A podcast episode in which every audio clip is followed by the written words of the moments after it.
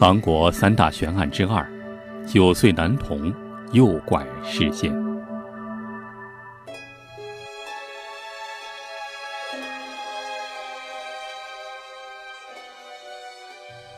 一九九一年一月二十九日，韩国首尔的九岁男童李亨浩被绑架了。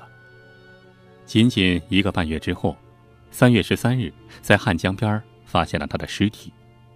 根据解剖结果显示，李亨浩在失踪后第二天就被杀害了，死因是窒息。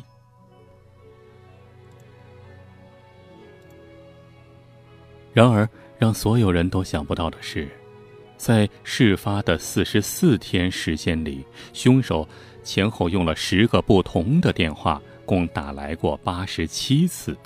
而且在电话里不断的威胁和戏弄李亨浩的父母，并勒索两亿韩元的现金。两亿韩元约合一百六十万元人民币。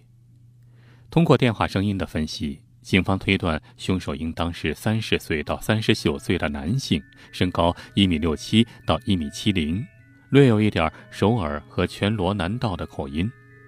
警方十五年里累计投入了十五万人力和十多万警力，逮捕并调查了约四百二十名嫌疑犯，分析了八十七份声音和笔记样本，曾有抓捕到凶手的可能，但是都被他机智的逃脱。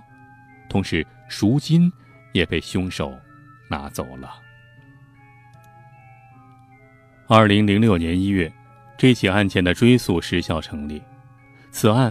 与华城连环杀人案、青蛙少年失踪案并称为韩国三大悬案。二零零七年，韩国著名导演朴振彪根据此案件拍摄了电影《那家伙的声音》，由薛景求出演受害者的父亲，一名电视新闻主播。在电影中，薛景求以精湛的演技将受害者的父亲走向崩溃的过程演绎得淋漓尽致。另一名偶像派明星姜东元饰演绑架杀人犯。这部电影演的确实是非常经典，尤其结尾是真实事件的原版声音，就是那个现实中真实的绑架杀人犯打来勒索电话时录的音。电影导演不知道出于何种考虑，把他的声音给放到了影片结束的最后。在老王的微信里也有这部电影的连接啊！你想看的话，可以登录老王的微信公众号“老王讲野史”，然后发送“声音”两个字，就可以看到这部电影了。好，咱们继续讲故事。电影中描述的和真实场景中是一样的。一开始是一个极其家常的场景，母亲至善一边按住胖嘟嘟的儿子尚宇的脚，监督他做仰卧起坐减肥，一边看着电视里播送的新闻。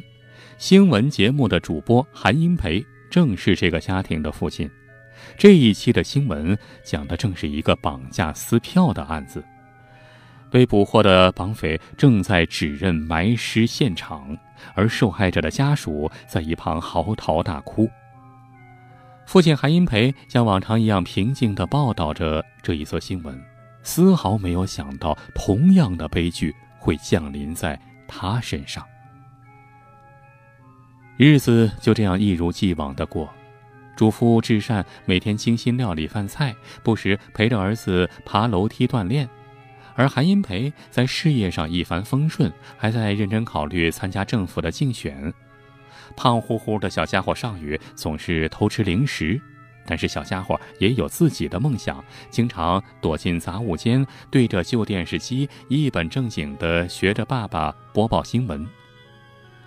对于小家伙尚宇来说，童年时光最美好的事，大概就是坐在公园的秋千上吃巧克力豆，他一颗一颗的往嘴里送，完全没有发现天色渐渐暗下来了，命运的黑影正在向他走近。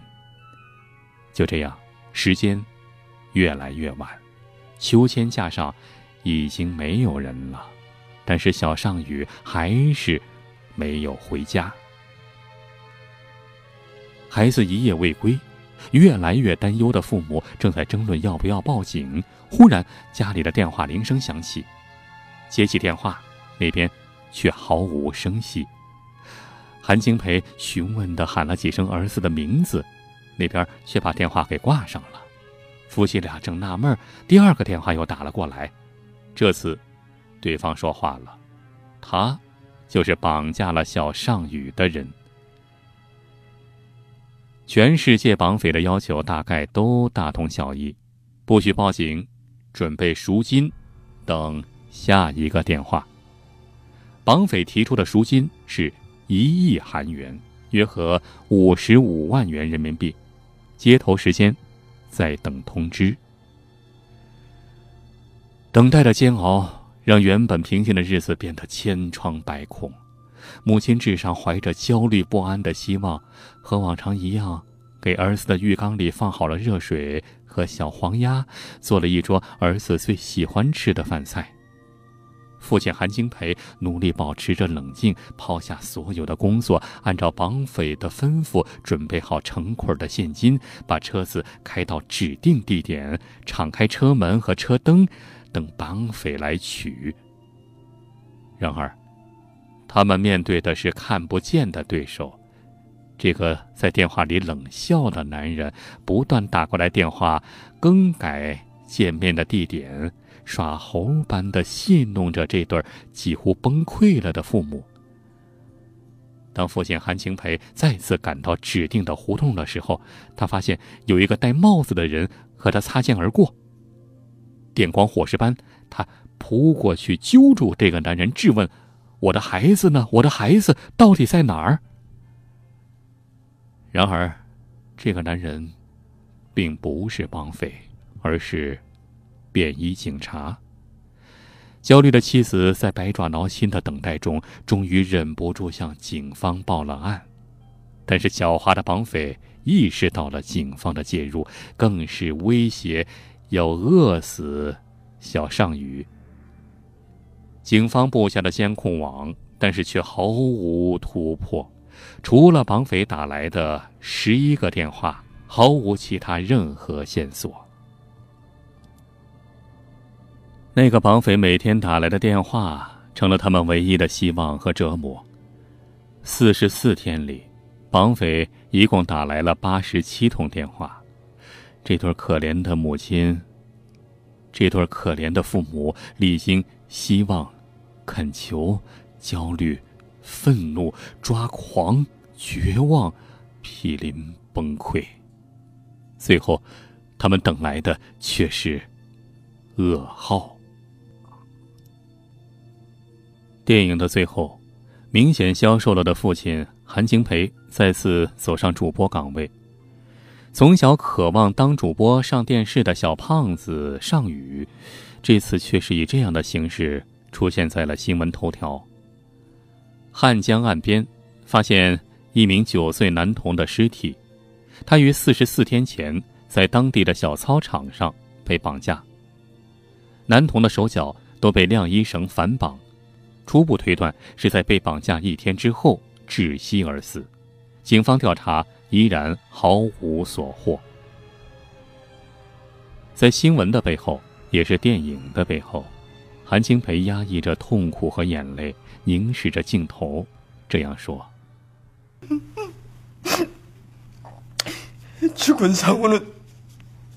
死去的尚宇是我的孩子。”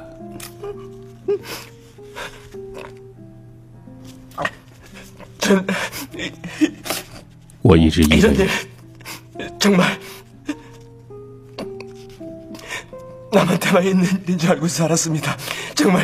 这些事只会发生在别人身上。对不起，所有的观众，请帮助我一次。女士们、先生们。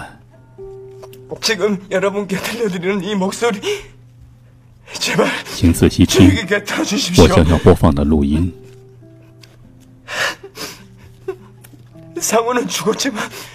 上宇已经走了，但是夺走他生命的恶魔还在逍遥法外，活在你我身边。接下来播放的是一九九一年真实的凶手的声音。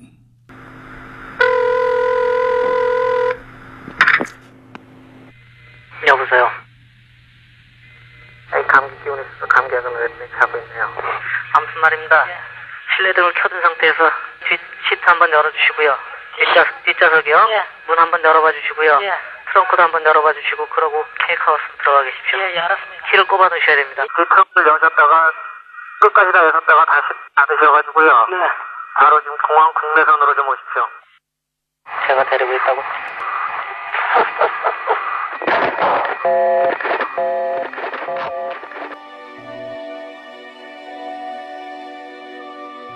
电影的结尾播放的是当年案件的真实录音，录音的结尾。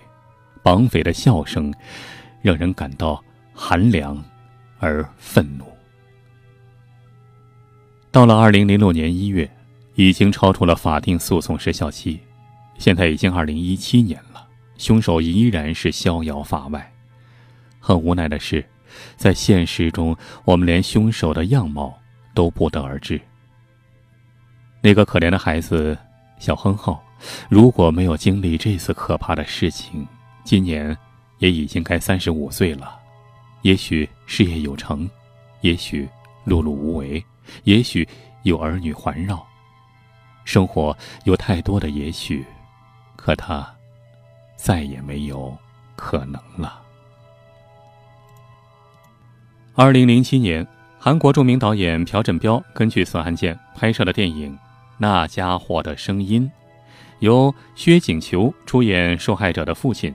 一名电视新闻主播，在电影中，薛景求以精湛的演技将受害者的父亲走向崩溃的过程演绎得淋漓尽致。另一名偶像派明星姜东元饰演绑架杀人犯。这部电影演的确实是非常经典，在老王的微信里也有这部电影的连接啊，您想看的话，可以登录老王的微信公众号“老王讲野史”，然后发送“声音”两个字，就可以看到这部电影了。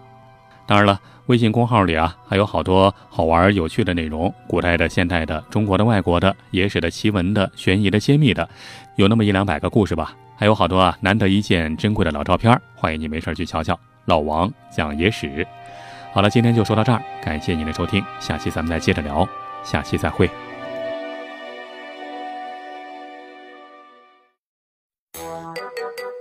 如果您还想看到更多精彩内容，欢迎关注老王的微信公众号“老王讲野史”，里面有更多精彩文章、视频、音频、珍贵绝版老照片。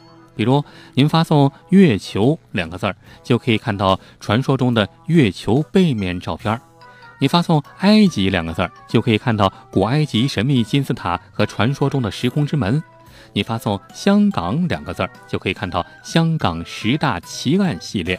你发送“苏联”两个字儿，就可以看到前苏联克格勃 UFO 秘密档案的纪录片儿，包括您想听什么故事，都可以在微信里告诉老王。好了，更多精彩内容，欢迎关注微信公众号“老王讲野史”。咱们呀，在微信里再见吧。